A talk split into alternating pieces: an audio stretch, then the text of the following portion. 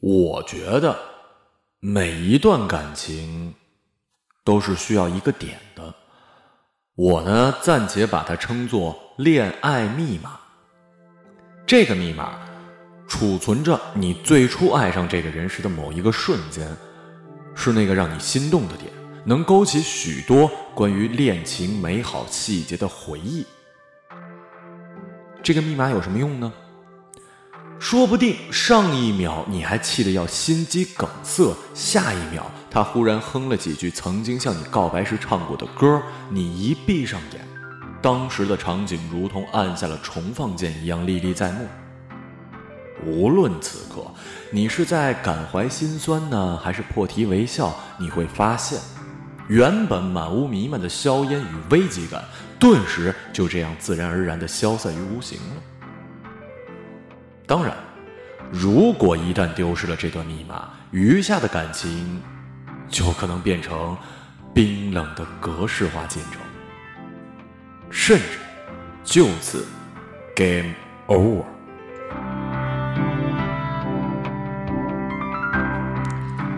阿森是一个极端的反面教材。他高一的时候跟我一起建了一乐队，初期为了找齐乐手，真是花了不少的时间。在原来那个男生们抱着弹弹吉他、唱首歌就可以泡妞的思想年代，翻遍学校才难得找到宝哥这么一从电吉他转学贝斯的人才。没想到不出一周，他就迅速被阿森上位成功。我乍舌且不解呀，阿森家境优越，也算是肤白貌美、大长腿，主要是极有个性。各类追求者也不少，也没见他对谁上心呢。你们才认识多久啊？你到底喜欢他什么呀？阿森瞪大双眼，面露无辜。他帅啊，他性格好啊，而且他那天蹲着调琴的时候，我站在旁边，闻到他头发上洗发水的味儿，特别好闻。望着他满脸陶醉欣喜的神情，我简直不忍心戳破那个隐形的粉色泡泡。平时都是家里有人专门做好饭，开车来送阿森。为了陪宝哥，愿意陪我们在排练室琴行门口吃三块五一碗铺满红油的酸辣粉。为了宝哥，在宝哥过生日给他买来心仪之久的效果器，眼睛也不眨一下，卖掉自己新买的四 S。改用一点也不突出逼格的低端国产。最后，他满足的融化在了宝哥惊喜或者是惊呆的表情之下，以至于后来轮到他的生日，宝哥苦恼的跑来问我应该送他什么档次的礼物才能妥善的还礼。其实宝哥的条件跟他比起来，实在是相形见绌太多了。更别说那时大家都是兜里有不了几个钱的穷学生，他已经不止一次在我面前表露过他对于来自阿森沉重爱意的压力。你啥都别买，也别玩庸俗的浪漫，他才不喜欢呢。你就带他去吃上一顿，庆祝一下。哦，对了，呃，记得吃饭前多用洗发露洗几遍头发就好了。他收下攻略，将信将疑的离开。就在我静候佳音的时候，没两天，阿森告诉我他们分手了。昨天晚上吃饭的时候，他味道变了，我不喜欢了。他如是说。接下去每天排练时，我都能接受到宝哥幽怨的视线，我实在顶不住，去找他了解了前因后果，才知道是我误导了。那天，宝哥听完我的良心建议之后，专门跑去某专柜咬牙买了一款高档洗发露，然后 惨遭抛弃。阿森的心动点很怪的，任何人都 get 不到他的点，随时都有着被他踢出局的危险。虽然他这样的只是少之又少的个例，但宝哥却是大多数恋爱人中的缩影。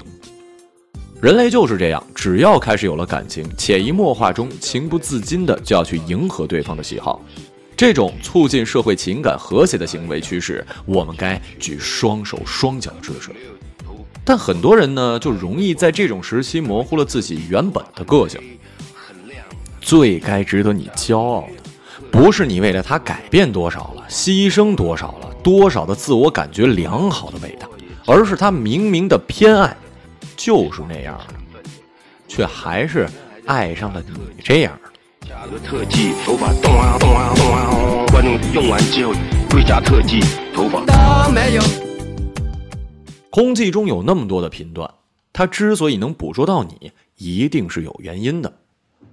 毋庸置疑，这就是你们彼此选择的初衷，也就是那段恋爱密码。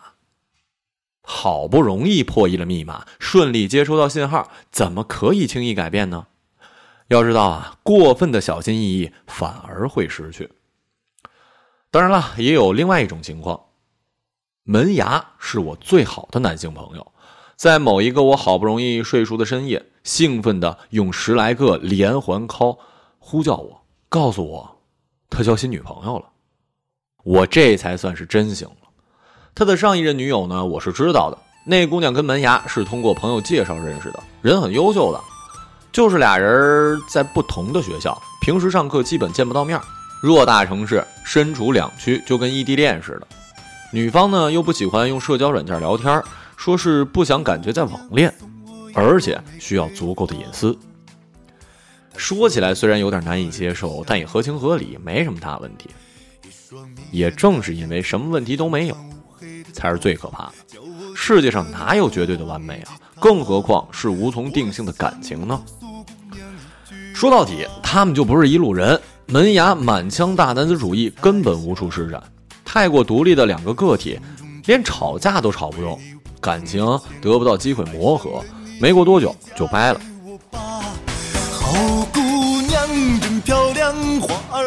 门牙呢是在考教师资格证的时候遇到楚楚的，考点就设在他隔壁的学校。那天他去的早，一直等在教学楼的门外。接下来，他眼睁睁看着匆忙穿过主楼去后面上课的楚楚撞到了指示牌，然后眼睁睁地看着他对地上被污水浸烂的指示图束手无策。最后，在他左顾右盼后，竟然掏出纸笔，歪歪扭扭的自行补了一张。那张画画的那叫一个丑啊！幼儿园水平估计都比他高一点。作为美术生且即将变成美术老师的门牙，再也眼睁睁的看不下去了。在楚楚飞一般的跑开之后，他捡起那张原画，也拿出纸笔，像模像样的临摹了一遍，夹回指引盘内。最后，他因此还差点误了考试。中午放学，心虚的偷偷回来看犯罪现场的楚楚，惊呆了。等门牙考完试出来，楚楚还在对着指引牌发呆。门牙皱着眉头对他说：“你呀，以后别随便出手，你搞不好误人子弟，就此毁了别人一生。”他严肃时的样子正经的可怕，楚楚憋红脸，哑口无言。看他一副委屈吃瘪的样子，门牙反而笑了。他那时呢问过我一问题：“哎，你有没有这样的感觉？”最开始一旦听了一首歌，突然发现走到哪儿好像都在放这首。最近一旦见过一谁，突然发现走到哪儿都能碰见。我不以为然，哪有那么奇妙啊？其实那首歌、那个人一直都存在，每天都在这世界上循环着与你陌生擦肩的过程。只不过你现在呢，已经捕捉到了这段平凡而又独一无二的频段而已。对他们有了格外敏锐的反应能力，所以总会有某段旋律或者某一个人无处不在的错觉。当门牙在学校旁边的美食街再度遇到楚楚时，他正站在娃娃机前，满脸苦恼地咬着手指。门牙不动声色走到一旁机器前，用刚换的硬币三两下就抓了一堆娃娃。他也不取，眼看着战利品都快填满出货口了。楚楚又是一脸的目瞪口呆。楚楚猛地冲过来，抓住他袖子，满脸恳求：“少侠，我都花了两百多钢镚了，才抓住一只这么丑的鸭子，求教道。”边说着，对他举起了另一只手粗制滥造的玩偶。也直到此时，他才发现，这位少侠居然是一位伪熟人。门牙一笑泯恩仇，故作淡定的教起了楚楚。这事儿啊，不仅得靠运气，你得找角度。你看，就像这样，最后充满攻略性的狠狠出击，一招制敌。当晚，楚楚满载而归。他想要的本来是中间那只皮卡丘，在门牙大师傅的指导下顺利完成革命，还顺理成章的收获了门牙之前的那对。都说两次是偶然是意外，但是三次就是故意而为之了。门牙把楚楚聚精会神抓娃娃的照片发到朋友圈，没配任何图解，有一种一切尽在不言中的意味。接着。他的评论就炸了，充斥着各种各样的猜测与玩笑。世界多小啊！还真有人给他评论说：“这不是那谁谁谁吗？”接下来，楚楚的联系方式，门牙分分钟轻松弄到手。其他的那就更不是事儿了。在一起一个月，门牙越来越满意，觉得这女朋友简直太超值了，带得出去又带得回来。要知道，他前女友向来是不参与我们朋友聚会的，大家都吐槽他所谓的女朋友一定是网购的，还是充气的那种。当楚楚紧紧挽着他的手臂，巧笑倩兮的现身席间的那一刻，他也总算是一雪前耻了。两人一笑之隔，随时可以见面，天天腻在一起，恨不得化身一卷双面胶。没错。楚楚百分之百的少女属性充分满足了门牙的胃口，他还在课余的时候抽空教他画画简单的基础，耳鬓厮磨，好不惬意。羡煞万年单身狗啊！门牙家里人呢，想让他以后去中学当一美术老师。他拿着合格证来我面前炫耀时，我还嘲笑他呢。就凭他那五大三粗的样还想去摧残祖国的花朵呀？但当看到他对楚楚的一举一动，又觉得，说不定他还真能当一好老师。楚楚转发过这样的一条微博：在万事面前都要做初来乍到的新手，方能在爱人面前游刃有余且恰到好处的卖萌。什么都会，你让他怎么活呀？不管他是不是跟看起来一样傻白甜。但是能有自己的感情经营之道，固然是好的呀。他们第一次闹矛盾的时候，楚楚躲在房间里哭了一下午，门牙用蹩脚的方式试图哄她，反倒惹怒了公主殿下。他怒气冲冲的打开门准备反击，结果肚子不争气的叫了几声，瞬间偃旗息鼓了。门牙愣了一下，随即闷不作声的转身去给他下了一碗面。据说那是他头一次下厨，真是难吃到不行啊！你知道吗？楚楚对我哭笑不得的控诉，但是我居然认认真真一根都不剩的吃完了。他还自信的以为是因为好吃呢，导致以后每次闹矛盾，他不哄我了，麻溜去跑去煮碗面给我，然后就不管我自己去忙了。其实我一点都不喜欢吃面，但是不知道为什么。从那之后，哪怕是到外面热气腾腾的面馆，我都会特别想他。说话间，他变得十分温柔，这番充满温情气息的话让我止不住唏嘘。他自动屏蔽了其他所有的信息，感受的都是来自于门牙蠢萌的爱意，而我却只能看到他恶俗的大男子主义。可能这就是恋爱密码的神奇之处吧。外人看的不过是热闹，永远无法领略其中情趣点的无穷奥妙。到了大四，他们一起在校门口租了间房。门牙思考再三，决定放弃考研，只等着联系单位准备实习。楚楚学的是汉语言，比门牙要低一届。当他也萌生要考教师资格证的时候，被门牙手疾眼快的掐断了。门牙想的是，他莽撞的性格不适合在正统严肃的教育体系中发展。楚楚嘴上不说，心里却不乐意。我要是不想好出路，以后找不到工作，找谁哭去啊？有啥愁的？本店会员包吃包住包泄愤，终生有效。门牙搂过他，使劲揉他脑袋。那一年，现实丰满，未来很远，没有任何问题算是事儿。门牙认为有能力为楚楚抵下外界所有的尘埃。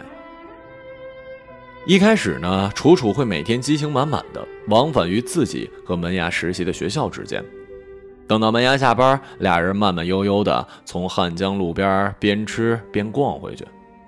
门牙跟他讲实习的各种糗事儿，他笑眯眯的听着，时不时从他手上夺过食物，就着盛夏闷热的晚风和爱人热切的眼神下咽。楚楚似乎窥探到了自己二十年以后的生活，也是这样的夜，也是同样的人，熟悉亦或是陌生的地点都变得不再重要。哪怕是从蝉鸣到飘雪，从春生到秋落。再多几十年都不会乏味的。然而，这个誓言在那个冬天就壮烈的牺牲在了楚楚的床上。往往一觉醒来已经是天昏地暗了，他裹紧衣服趴在窗口给门牙打电话：“对不起啊，我又睡过了。”他看不到，日积月累下，门牙从失落渐渐平复到能淡定的说。没事儿，我马上到家了。这其中的过程，但是他每天仍会嚷嚷着无聊，去缠着门牙听趣事儿，因为他觉得这是情侣间有效沟通感情的必备项目。当初门牙就是喜欢他的什么都不懂天然呆，手把手一项一项的教授，就是两人相处的完美情趣啊。后来呢？门牙的耐心余额不足。每一项熟记于心的密码也失效，成了难以承受的负担。哪有那么多的趣事儿啊？跟工作里的人接触久了，麻烦和问题都一股脑的出来。学校无形的压力很大，回来后，楚楚每一句好奇似乎都让他觉得乏味，连他习惯性的关心询问也充满了疑惑和猜忌。真的是这样吗？谁也不知道，他也没有余力去琢磨。曾经乐得消瘦的亲密度，终究成了过度收紧的绳索。门牙终于开始觉得这样的恋爱让人窒息。楚楚以前甚至连放个屁都会不好意思的向他报备，他就觉得可爱，自己就会笑。现在竟然有了淡淡厌恶的负面情绪。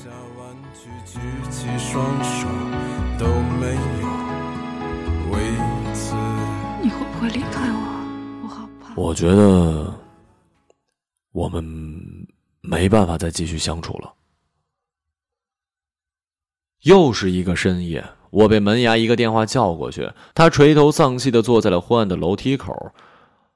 往上两层楼就是他跟楚楚的小家，他却在这里止了步。再这样下去会把彼此逼疯的。他还是太天真了，说的再多他也理解不了我。前几天有次领导请他吃饭，他喝多了，晕晕乎乎回来，不仅在楼梯上摔了一跤，还差点敲了别人家门。结果楚楚早就睡了，等第二天早上起来，听他说了这事儿，恨不得笑岔气儿。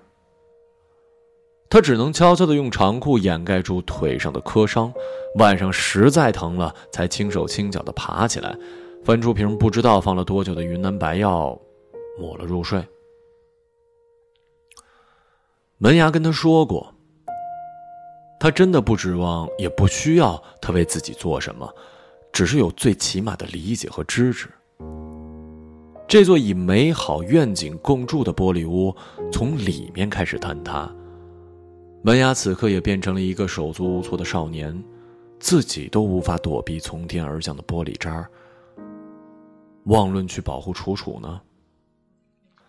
他跟楚楚说要加班，独自坐在这里想了很多，脑子里越想越混乱，他的思路却越发的清晰，心底的抉择也越发的坚定。是我变了我不再像以前那样笃定了也不是这么快就不爱了只是当我们终于从畸形的高空降落脚踏实地的前行手牵着手打开真实世界大门的那把钥匙已经丢了，忘了最初解开爱情潘多拉盒子的密码。于是就只能像两个做错事的孩子，茫然无措、自顾自的在门口徘徊，甚至不断的责怪对方。只是有人在困顿后努力的找回了那串密码，有的人则选择在沉默中头也不回的走向了另一扇门。后者不会吸取教训的，他们只有一颗不厌其烦去开启新的门、永远跃跃欲试却又怕麻烦的心。终有一日，他们的脑海里会被一段又一段破碎的密码所堆砌堵塞，直至再也没有能力去破译任何一段密码。算了，不说了。我已经想好了，好好跟他说，然后我就走。门牙吸了烟，起身上楼。我在一楼无意蹭掉了墙上的一片纸片本以为又是附近什么寻犬寻物启事，捡起来想试着粘回去，上面却是用彩色荧光笔画的简笔画，跟藏宝图似的，画的七拐八拐。终点却重点标记出了门牙家的位置，以及一个神似楚楚的 Q 版自画像。我忍不住冲上楼，却见门牙依然站在门口没有进去，手中也捏着好几张纸。凑近一看，跟我这张大同小异。楚楚可能不止画了一张，在门牙做出有关两人关系重大决定的同时，他可能正在努力将一张一张的回家路线图往每一层贴。我似乎看见门牙揉了揉眼睛，抱着粗口慢慢的开了门。我操！他能不能再傻点啊？这不是摆明往家里招贼呢吗？楚楚已经照例睡了，门牙看过杂乱无章的客厅，准备清理一下再睡。然后他在桌角扫出了一张药店的小票，日期是前天，是那瓶云南白药。门牙躺下的时候，楚楚醒了一次，下意识翻身抱住他，迷迷糊糊的说了一句：“你回来了。”门牙也紧紧的搂过他。嗯，我回来了。唉，真好啊！他们之间的恋爱密码，在这一刻再度完成了重新破解和识别对接。又有谁知道，在此之前，有那么多悄无声息的爱意，早就被播种在极易蒙蔽爱人双眼的暗夜呢？记得他们一周年纪念请吃饭的时候，楚楚是这样评价门牙的：“他呀，什么都好，就是特别大男子主义，死要面子活受罪，还不解风情。谁叫你偏偏找一木头啊？因为我掉海里了呀。”唯有他，才是我的救赎。